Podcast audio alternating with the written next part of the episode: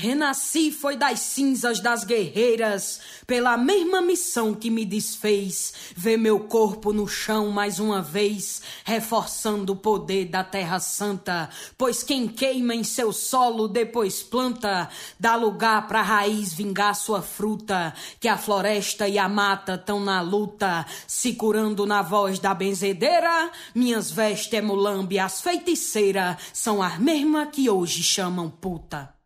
Olá, pessoas! Eu sou Renata da S e eu sequestrei o Remix.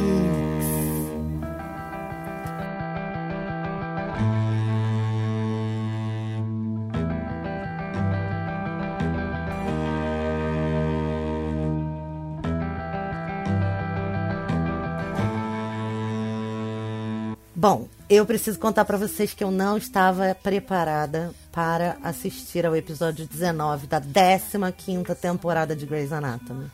Foi um soco no meio do meu estômago. O episódio trata de narrativas sobre estupro e violência sexual. Ao mesmo tempo, tem um momento em que os pais estão debatendo sobre criar um filho menino para que ele respeite as mulheres. É, isso é um pano de fundo que passa super rápido. Me perdoem pelo spoiler, mas vocês vão ouvir muito falar desse episódio, porque é o melhor episódio de série dos últimos, sei lá, quantos anos. E já está concorrendo, a, já está nas categorias de, de cabeça para concorrer a prêmios, inclusive com a convidada que faz a vítima. Isso porque o episódio tem menos de uma semana que foi ao ar. Então é, é muito importante e eu preciso falar com vocês sobre sororidade e a nova mulher.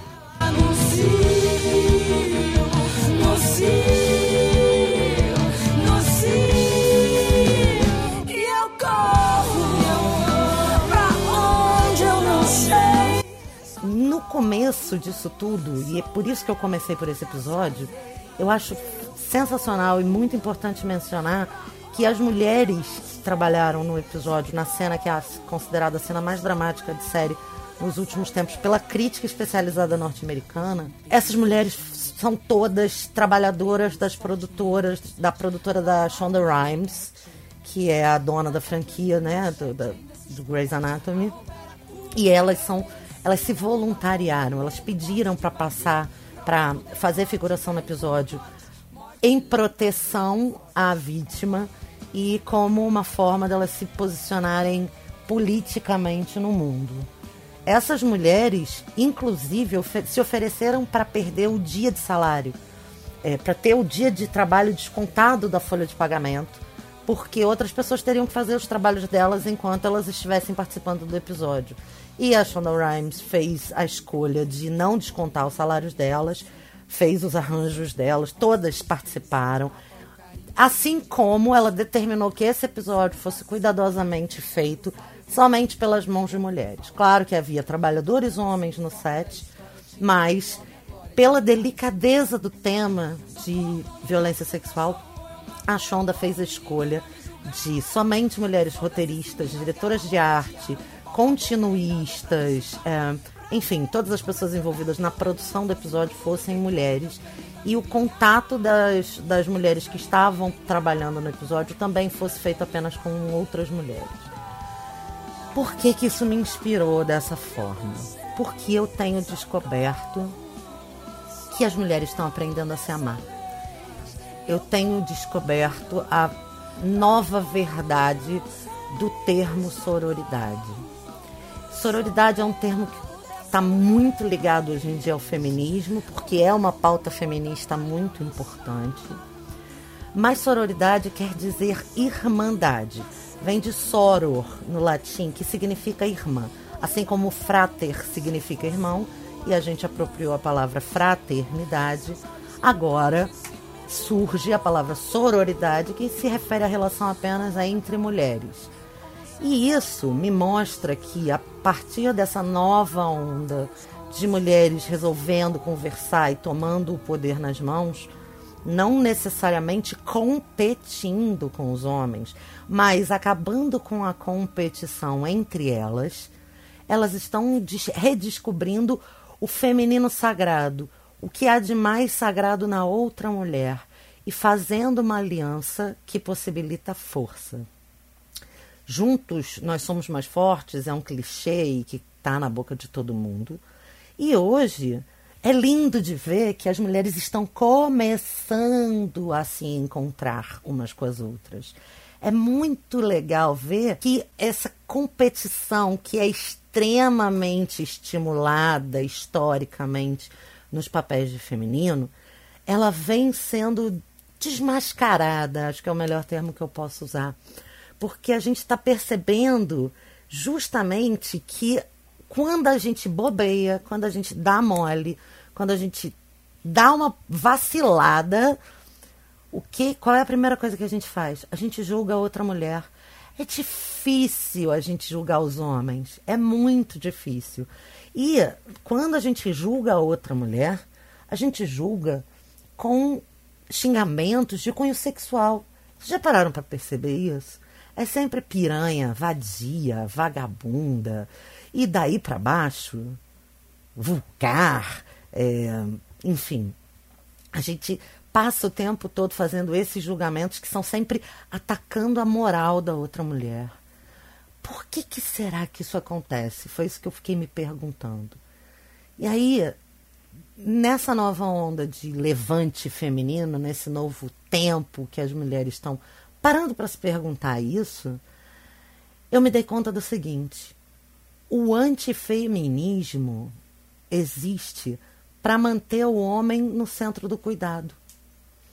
É quase paradoxal dizer que o homem é tão frágil que ele precisa estar o tempo todo no centro do cuidado, ao mesmo tempo a gente manter os papéis femininos de ficar na, vivendo e, e existindo em torno, ao redor desse homem.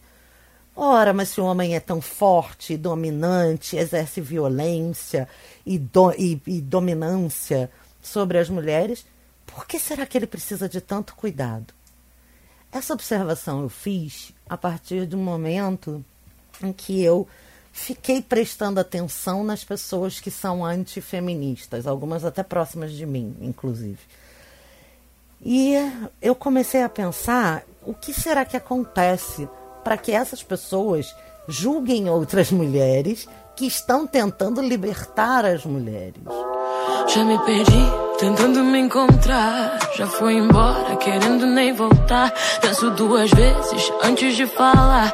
Porque a vida é louca, mano, a vida é louca. Sempre fiquei quieta, agora vou falar. Se você tem boca, aprende a usar. Sei do meu valor e a cotação é dólar. Porque a vida é louca, mano, a vida é louca. A pauta feminista, ela não, não é uma pauta de competitividade e as pessoas parecem não entender isso, porque a mulher ela não quer ser cuidada pelo homem, ela não quer dominar o homem, ela quer o direito de existir para cuidar de si mesma, não necessariamente de ficar em função de, a serviço de. Só que nesse nesse enquanto algumas mulheres se levantam para olhar umas para as outras e para descobrir o amor pelo feminino da outra, olhar e falar, cara, que bonita que você é, ao invés de virar as costas e dizer, nossa, fulana tá gorda, feia e velha. Que é histórico, essa competição existe entre as mulheres historicamente, tá? Pondo isso de lado, é, hoje a gente está aprendendo a se elogiar mais, a se apoiar mais, a cuidar uma da outra e se importar uma com a outra. É, e o antifeminismo surge com um tom ofensivo, agressivo, conservador, para manter a mulher num lugar de submissão, que para mim é muito estranho, tá? Eu fui é, criada com várias prerrogativas, mulheres liberadas. Eu sou a quarta geração de mulher que não depende de homem na minha família, então eu posso dizer isso com bastante tranquilidade. Falo com tranquilidade. é, mas, e um pai que também teve cinco filhas mulheres e, enfim, dois casamentos e muito, muito liberal também nas colocações. Meu pai nunca foi um um homem de dominação, a submissão, etc. Não na minha vida. É... E aí eu fiquei achando isso muito estranho, né? Por que será que essas mulheres precisam manter esses homens no centro do cuidado? Por que será que elas se levantam contra uma pauta que prega a liberdade delas? E aí eu caí na constatação de que elas não sabem ser livres. Elas não saberiam o que fazer se o homem não estivesse lá para ser cuidado por elas. Moça braba com o olhar já me dizia: Eu hoje tô arredia. Ansiedade é tanto assunto, uma agonia, mas podemos conversar. Como assim, Renata? Você tá louca? Elas não saberiam o que fazer, iam dormir, iam ver série, iam ver filme, iam, sei lá, passear. Não, não, não, não. Não iam. Elas ainda não aprenderam a ter liberdade. E elas não entendem a liberdade como uma coisa boa, do bem. É, é um não saber existir para além do conhecido, sabe? é um não saber existir para além dos papéis pré-determinados por uma sociedade patriarcal que vem exercendo essa dominação há tantos anos séculos, inclusive. É, eu estava ouvindo uma pesquisadora falar sobre a, a inveja do pênis e a teoria de Freud, e eu falo isso há alguns muitos anos, que Freud teve contexto. Freud existiu e exerceu suas, suas pesquisas num contexto vitoriano, no final do século XIX, começo do século XX. Naquele momento, não sei se a gente pode classificar como inveja do pênis necessariamente. As mulheres invejavam a liberdade dos homens. Os homens podiam votar, podiam trabalhar, podiam viver, sair, transar, ter prazer, beber, se divertir. E as mulheres existiam apenas para servi-los isso me causaria uma inveja sem par. Obviamente que eu ia querer ter um pênis também, se o pênis fosse o que me daria liberdade. Então é muito importante que a gente pare para entender que essa liberdade feminina ela é tão recente e ela tem tanta coisa para ser conversada que se vocês quiserem que eu volte, eu volto um dia. Comenta aí. Mas é muito sério a gente poder entender que papéis pré-determinados estão ali enquanto eles têm uma função de, de, validade na nossa vida. Quando eles trazem infelicidade, eles precisam ser repensados. A Netflix lançou em março uma série nacional feita aqui no Brasil chamada Coisa Mais Linda e ela se passa em 1959 ela mostra com muita delicadeza como eram esses papéis predeterminados e também com muita leveza como eram é, como era necessário questionar esses papéis. A partir do momento em que a, a vida dos homens não comportava a felicidade e o existir das mulheres. É quase como um despertar feminista mas não é é simplesmente uma questão de sobrevivência. Quando as coisas acontecem na sua vida você precisa levantar a cabeça e fazer alguma coisa. E no nosso país, gente, o que mais tem é a mulher que precisa levantar a cabeça. Nessa série, eles mostram com uma trama, parece uma renda sendo feita de como essas mulheres vão tecendo a amizade delas de uma forma que elas se apoiem e se cuidem. E isso é que é a tal sororidade. Elas vão tirando o homem desse lugar de ser perdoado por tudo e vão também limpando os papéis de feminino reprimidos. Claro que, obviamente, eu não vou falar da série também. Nós vamos ter um episódio no nosso cast TV na Calçada sobre essa, essa série. Deve sair em mais ou menos um mês. Mas é, é, muito importante pensar que naquele contexto da era de ouro do Rio de Janeiro, uma das cidades mais liberais do Brasil para o, para o seu tempo, né, considerada uma cidade de pouca moral e poucos bons costumes, boemia, carioca e etc., ainda assim a luta da mulher por sobrevivência é vista com péssimos olhos. A sororidade entra, essa amizade de irmã, que a gente tem. A gente tem. Pensa na tua melhor amiga, ou na melhor amiga da sua mulher, que você é homem que está ouvindo isso. Entre elas não existe competição, mas com todas as outras existe. A gente só precisa aprender a canalizar esse amor de irmã para as mulheres em geral. A gente precisa aprender a perdoar as mulheres por aquilo que os homens disseram que elas tinham que ser e fazer. Isso é sororidade. Essa é uma questão muito importante para os tempos de hoje. Cadê meu celular? Eu vou ligar para o 80, vou entregar teu nome e explicar meu endereço. Aqui você não entra mais, eu digo que não te conheço e jogo água fervendo se você se aventurar.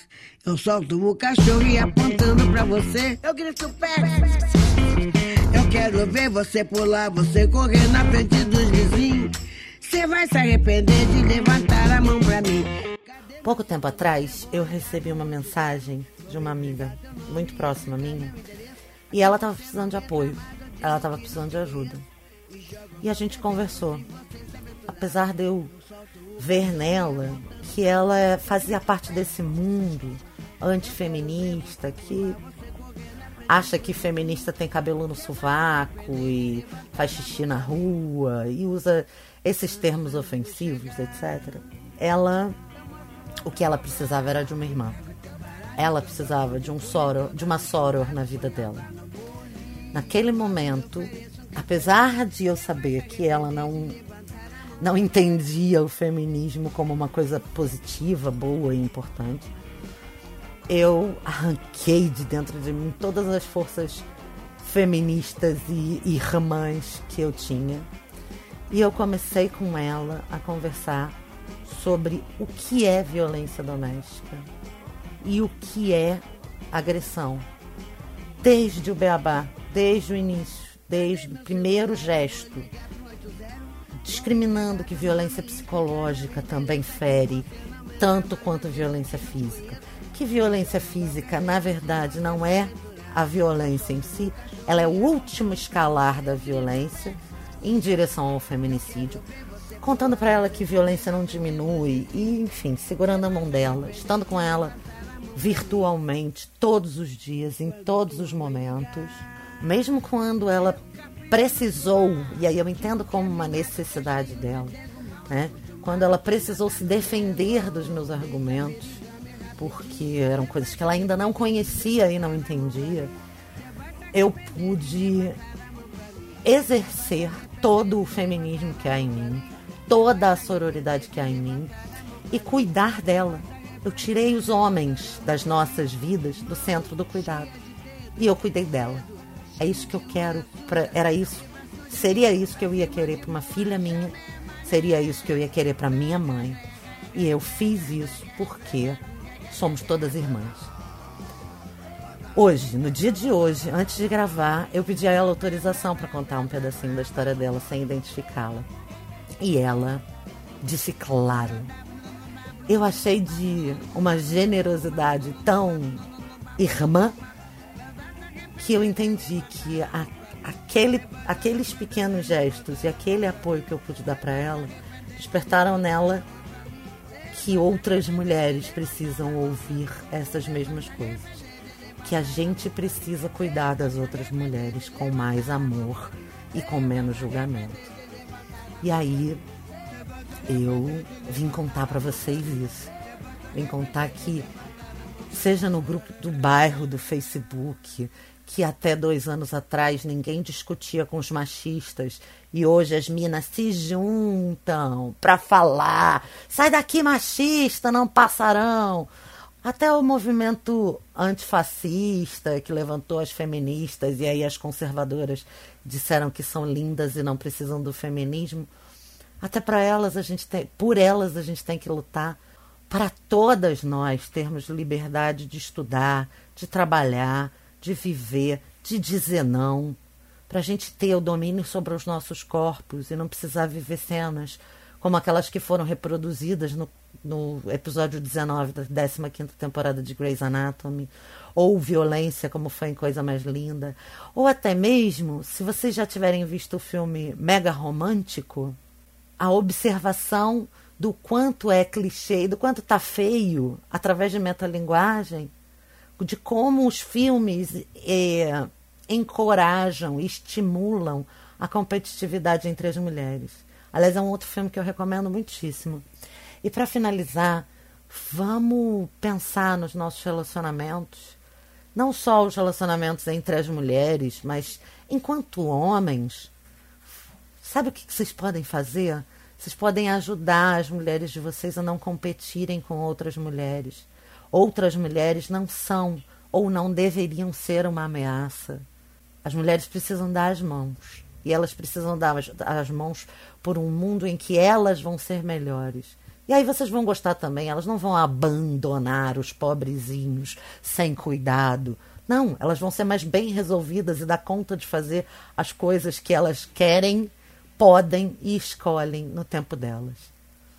Esse aí é o meu recado para vocês. Eu espero que vocês tenham gostado. A última coisa que eu quero pedir para vocês é escutem essa música até o final. Deixe seu comentário, é, fala aqui, com, se inscreve aqui no Papo de Calçada, mas escutem essa canção até o final. Ela vai mudar a vida de vocês. Obrigada, gente. Um beijo.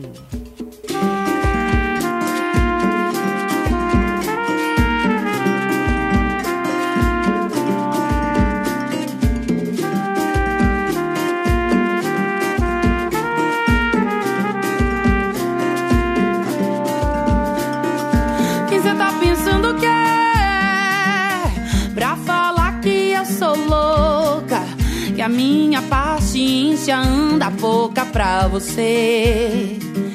Para de me mexer. E cê tá pensando que é pra falar da minha roupa? Do jeito que eu corto meu cabelo. Se olha no espelho, você não anda valendo esfolado do meu joelho esquerdo.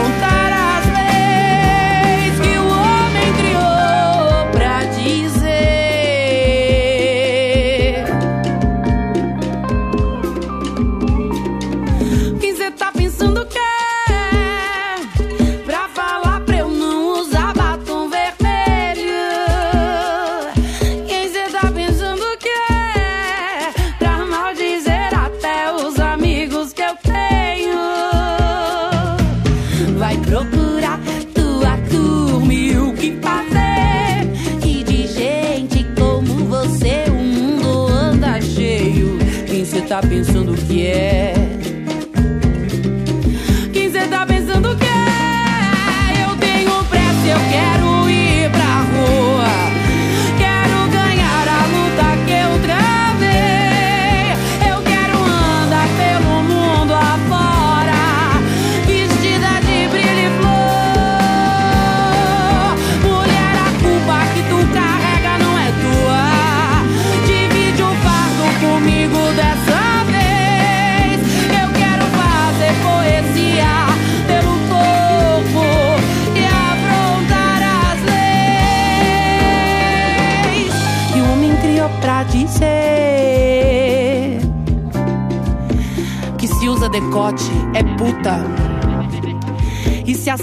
Curta é puta.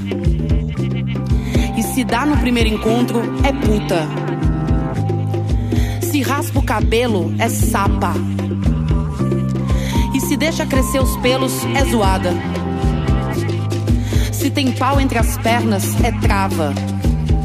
Mas se bota salto alto, é santa. E se usa 44, é gorda. Mas se usa 38, é muito magra. Se sai depois das 11, vai voltar arrombada. Porque ela pediu, né? Tava na cara. Olha a roupa que ela saiu de casa. E todo o discurso machista continua. Menina, você devia usar uma roupa menos curta. Eu tenho pressa, eu quero.